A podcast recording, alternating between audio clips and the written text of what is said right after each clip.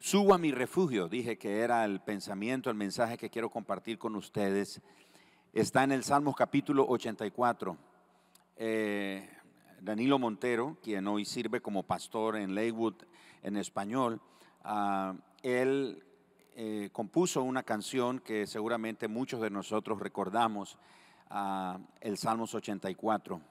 Déjenme compartirle un poco de la historia de este, de este salmo, porque hay un gran contenido aquí que va a ser de mucha bendición para nosotros. Cuán amables son tus moradas, oh Jehová de los ejércitos. Anhela mi alma y aún ardientemente desea los atrios de Jehová. Mi corazón y mi carne cantan al Dios vivo. Aún el gorrión haya casa y la golondrina nido para sí, donde ponga sus polluelos. Cerca de tus altares, oh Jehová de los ejércitos, Rey mío y Dios mío. Bienaventurados los que habitan en tu casa, perpetuamente te alabarán. Bienaventurado el hombre que tiene en ti sus fuerzas, en cuyo corazón están tus caminos atravesando el valle de lágrimas, lo cambian en fuentes cuando la lluvia llena los estanques. Irán de poder en poder, verán a Dios en Sión. Jehová de los ejércitos, oye mi oración. Escucha, oh Dios de Jacob. Mira, oh Dios, escudo nuestro, y pon los ojos en el rostro de tu ungido. Porque mejor es un día en tus atrios que mil fuera de ellos. Escogería antes estar a la puerta de la casa de mi Dios que habitar en las moradas de maldad. Porque sol y escudo es Jehová Dios. Gracia y gloria dará Jehová. No quitará el bien a los que andan en integridad. Jehová de los ejércitos, dichoso el hombre que en ti confía. Bueno, ese este salmo tiene una enseñanza tan preciosa que cuando lo leemos, obviamente por no conocer el trasfondo y la cultura judía y, todo lo que conlleva la cultura, eh, eh, los salmos, obviamente a veces nosotros lo leemos y no nos damos una idea de todo lo que, las riquezas que contienen cada uno de ellos. Déjenme decirle que en los festivales o las fiestas, y habían varias fiestas que se celebraban en Israel. Cuando venían esos festivales o esas fiestas, los judíos de todas partes de Palestina y de otros países iban en grupos peregrinando hacia Jerusalén. Así que, por ejemplo, en el día de Pentecostés, Hechos capítulo 2, usted lee que había gente de todas partes reunidos en Jerusalén porque esa era una de las festividades que convocaba a muchos judíos, a muchos prosélitos y a unas gentiles que llegaban para ver eh, las fiestas y todo lo que implicaba la celebración de cada una de las fiestas del pueblo judío en Jerusalén. Así que este es ah, este salmo revela o muestra que lo que sucedía en el camino hacia Jerusalén era un tiempo donde había mucho gozo y habían muchas canciones. Era un tiempo de, celebración. Así que podríamos darnos nosotros una idea, una, tener imaginación y darnos una idea del compañerismo, la alegría, el espíritu de adoración y de cantos que había en, esos grupos que iban peregrinando. En esos, en esos tiempos no es como hoy, Ah, se puede ir a Jerusalén en avión, se puede ir a Jerusalén en carro, en barco, etc. En ese tiempo era únicamente en, camello, en burros eh, o a pie. Entonces la gente iba en grupos. Era un peregrinaje muy significativo lo que ocurría.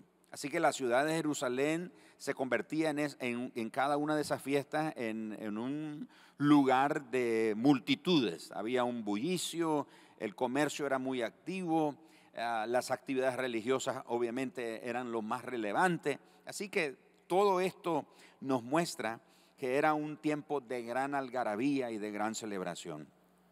El Salmo 84 es un salmo que está relacionado con los salmos que se les conocen como los salmos eh, que hablan de los cánticos a Sión.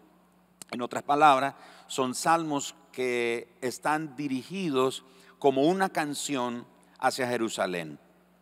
Cuando los peregrinos iban subiendo hacia Jerusalén, iban cantando estos salmos el Salmo 46, el Salmo 48, el Salmo 76, el Salmo 87, el Salmo 122 y por lo que vemos el Salmo 84 también.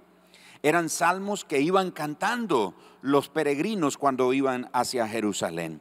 De manera que estos son himnos que se conocen como himnos ah, procesionales o de peregrinaje.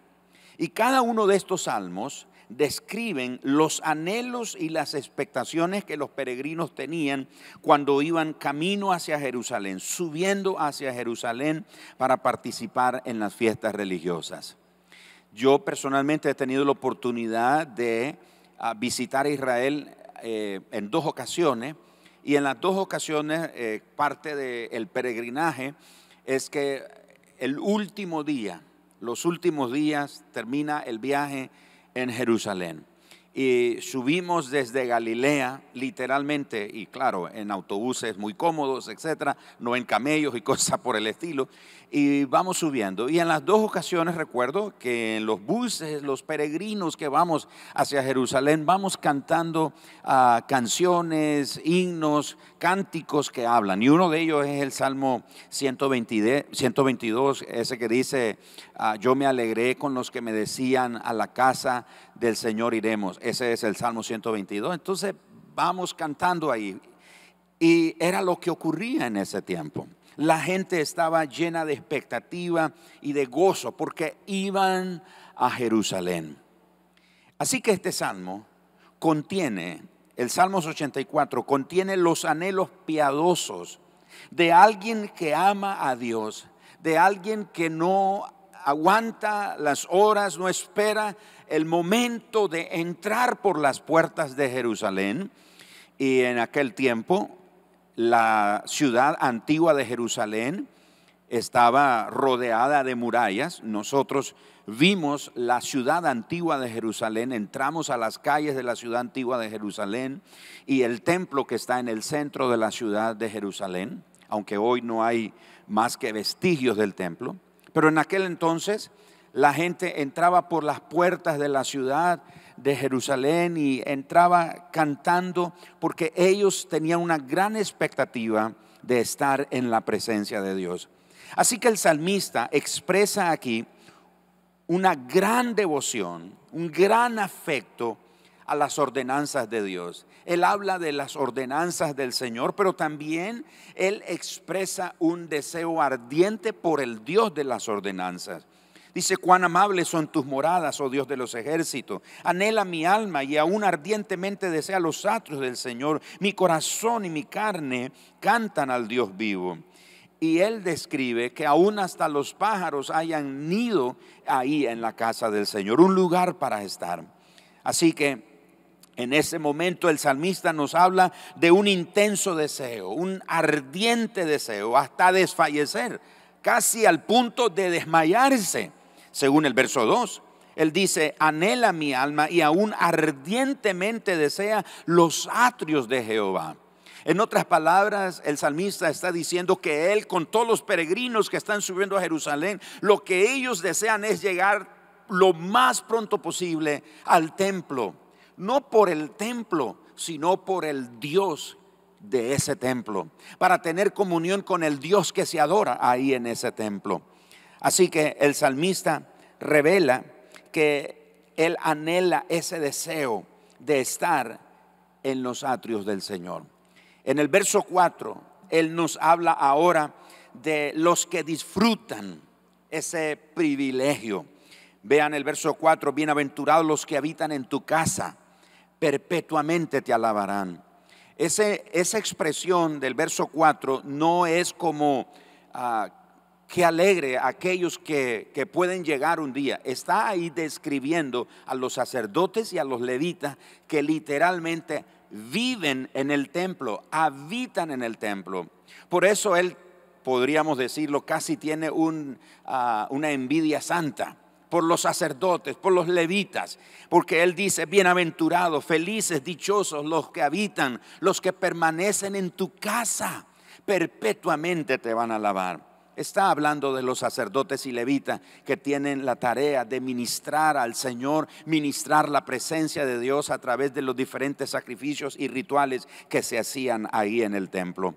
Así que el salmista reconoce ese privilegio, esa bienaventuranza que los sacerdotes y levitas tienen, que otras personas no tienen, y que los peregrinos como él están deseosos de llegar a la casa del Señor. Luego llegamos a los versículos 5 y versículo 7. Él dice, bienaventurado el hombre que tiene en ti su fuerza. Ahora ya no está hablando de los levitas, ya no está hablando de los sacerdotes que habitan en el templo, que ministran la presencia de Dios en el templo. Ahora está hablando de él y de todos los peregrinos que están prontos a llegar a la ciudad santa, a a Jerusalén, a esa ciudad tan hermosa, a esa ciudad que representa tanto en la cultura del pueblo judío, porque es la casa, la ciudad que Dios estableció para hacer habitar ahí su nombre.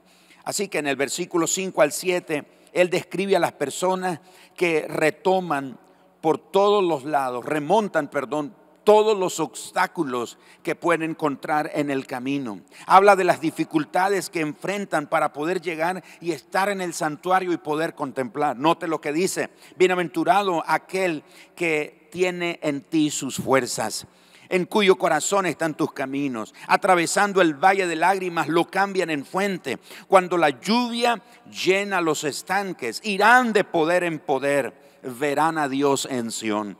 Bueno, lo que está hablando aquí el salmista es precisamente que cuando están por llegar a Jerusalén, y Jerusalén está eh, en alto, en un monte, no es muy alto, pero está en un lugar alto, está en una elevación. El salmista habla que los, que los peregrinos tienen que enfrentar como un último valle para poder llegar hasta Jerusalén.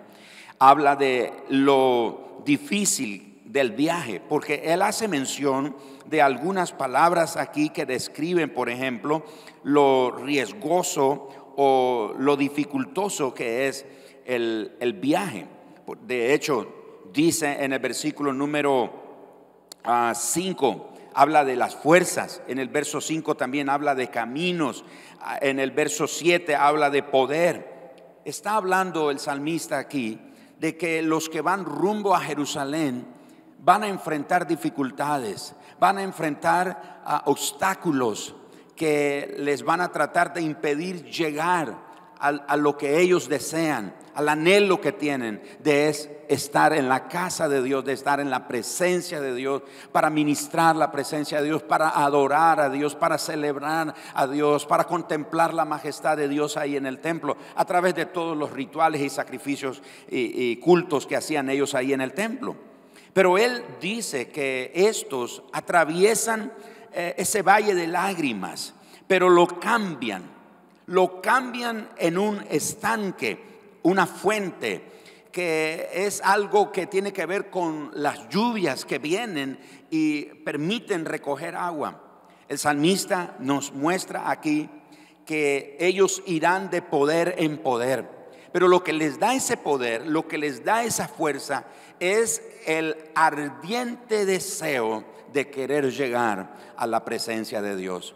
El hecho de pensar que veré a Dios, el hecho de que de pensar que estaré en la presencia de Dios, que lo adoraré, que lo contemplaré en su majestad, que podré cantar, que podré celebrar. Ese solo hecho dice el salmista, que ayuda a estos peregrinos a que atraviesen ese valle de lágrimas y lo cambien en un estanque de aguas. Y eso les da la bendición de ir de poder en poder. Ellos van de fuerza en fuerza.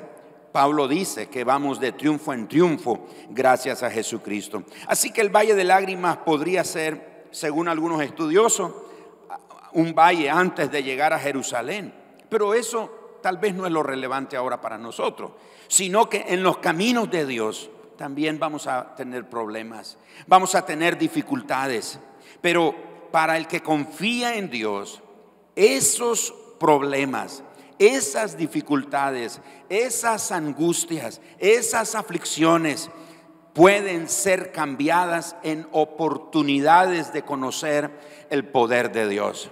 Ahora, nosotros de manera global estamos enfrentando obstáculos y dificultades y aflicciones, angustias que golpean nuestro cuerpo, golpean nuestras emociones, nuestra mente, nuestros pensamientos. Ah, está atacando de una manera incesante nuestra fe, nuestra esperanza, está poniendo a prueba nuestras convicciones, etc. Estamos en ese punto, porque en nuestro caminar con Dios nos estamos enfrentando a todas estas dificultades.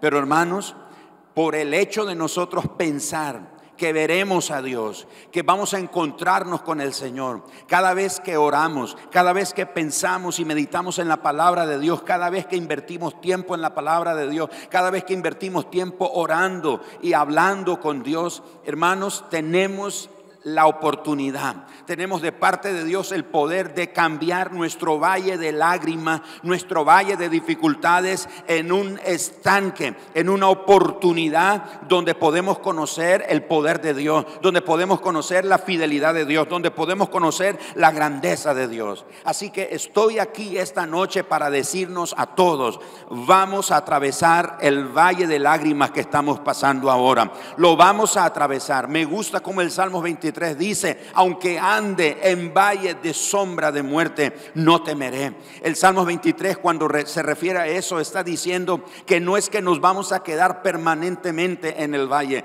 lo vamos a atravesar. Y el Salmo 84 dice que los que atravesamos el valle de lágrimas, tenemos en Dios el poder de cambiarlo en una oportunidad de ver la grandeza de Dios. Así que iglesia, creyentes, santos de Dios, los que nos ven esta noche, los que nos ven a la hora que nos estés viendo en ese momento, te digo, puedes atravesar el valle de lágrimas que estás pasando y te digo que lo vas a transformar en un ambiente de milagros, en maravillas, en una invasión del cielo sobre la tierra.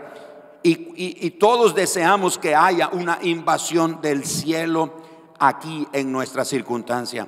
La única manera que podamos experimentar una invasión del cielo sobre la tierra es que nosotros invadamos el cielo con nuestras oraciones y nuestras intercesiones. Cuando estaba leyendo este salmo pensé en ese valle de lágrimas, en ese valle que estamos atravesando ahora, pero lo vamos a cambiar, lo vamos a cambiar. No sé cuántos se paran en fe esta noche y dice, voy a cambiar mi valle de lágrimas. Ahora es un valle de lágrimas, ahora es un valle de angustia, ahora es un valle de dificultad, ahora es un valle de dolor, ahora es un valle de incertidumbre, pero lo vamos a cambiar y vamos a transformarlo en milagros, en maravillas, en invasiones del cielo sobre la tierra, donde se manifieste el poder de Dios. Así que en unos momentos vamos a orar y vamos a clamar delante del Señor. Como el salmista en el capítulo que estamos viendo hoy, anhelemos ardientemente estar en la presencia del Señor. El salmista cuando estaba pensando en la adoración a Dios, eh, cuando va rumbo a Jerusalén y llegar al templo, él no está pensando en el edificio propiamente, está pensando en el Dios cuyo nombre está puesto en ese edificio, en el templo, en el lugar donde el Señor se manifiesta. Quiero animarte esta noche entonces para que cada uno de nosotros mostremos ese deseo en nuestro corazón, ese deseo de cantar, ese deseo de adorar que el salmista tenía. El salmista tenía el deseo de cantar, de orar, de reverenciar, no al santuario, no al edificio, pero al Dios vivo que representaba ese templo. Y mire, todas nuestras formalidades, todas nuestras tradiciones, todas nuestras costumbres, todos nuestros programas quedan vacías si Dios no está presente en lo que estamos haciendo. Así que el salmista no está pensando solo en el templo, está pensando en el Dios que habita en ese templo. Finalmente, cuando se acercan a Jerusalén, el salmista comienza a orar. Verso 8, Jehová de los ejércitos, oye mi oración Escucha, oh Dios de Jacob. Mira, oh Dios, escudo nuestro. Pon los ojos en el rostro de tu ungido. Cuando se acercan a Jerusalén, el salmista comienza a orar. Y él está diciendo que cuanto más nos acercamos a Dios, más entendemos quién es Él. Más conocemos cuánto lo necesitamos. Así que él dice, oh Señor de los ejércitos, oye oración, mi oración, escucha. Mira, oh Dios nuestro, pon los ojos en el rostro de tu ungido. Así que aquí estos versos nos dicen que el salmista no haya las horas de llegar al templo, no para tomarse fotos en el templo, no para registrar una visita más en el templo. Él está pensando en Dios. Él está pensando en ese Dios que se adora ahí. Y ya nos ha dicho que son bienaventurados los que tienen sus fuerzas en el Señor. Fuerzas que les vienen del solo hecho de pensar, veré a Dios. Me encanta lo que dice el Salmos 76.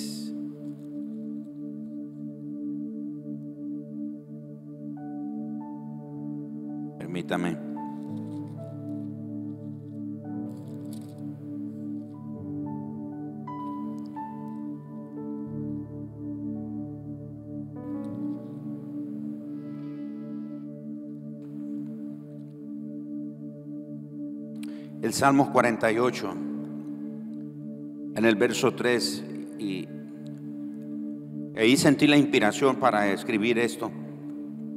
En sus palacios Dios es conocido por refugio. El Salmos 48 es uno de los salmos de peregrinaje, uno de los salmos que cantaban los peregrinos cuando iban subiendo a Jerusalén. Por eso esta noche estoy hablando de subo a mi refugio. Nuestro refugio es Dios. Mi esposa decía uno de estos domingos que cuando venimos a este edificio ah, es un lugar donde nosotros encontramos refugio. Pero más que el edificio es el ambiente, es la atmósfera que creamos todos los que venimos, que hacemos que crezca todos los que nos congregamos.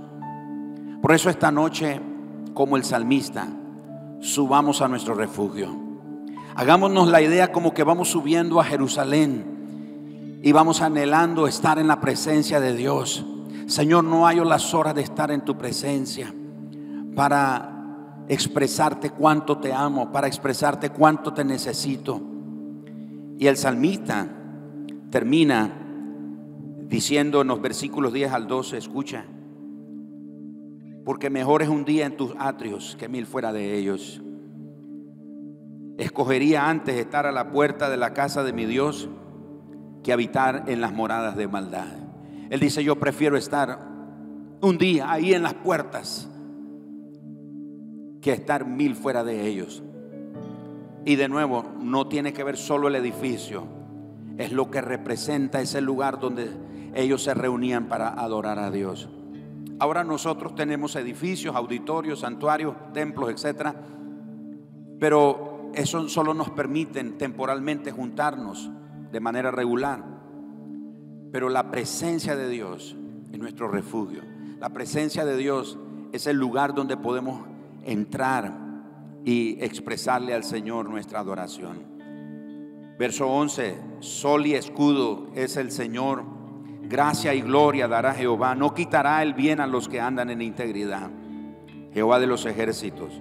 Dichoso el hombre que en ti confía. Él habla aquí que el Señor es luz y protección para los que confían en Él. Vamos a subir a nuestro refugio. Y hoy estamos atravesando este valle, pero lo vamos a transformar, lo vamos a cambiar en un lugar de milagros, en un lugar de maravillas, en un lugar, en una época, en una temporada donde la invasión del cielo se puede experimentar, donde podamos tocar el cielo, donde el cielo y la tierra se encuentren y el poder de Dios se desate. Esta noche vamos a subir a ese lugar. Subamos a nuestro refugio. Subamos a la presencia del Señor a través de la fe, anhelando a ese Dios que adoramos. Entra con gratitud, entra con alabanza, entra expectante de lo que Él puede hacer, porque Él es nuestro refugio. Subamos a nuestro refugio.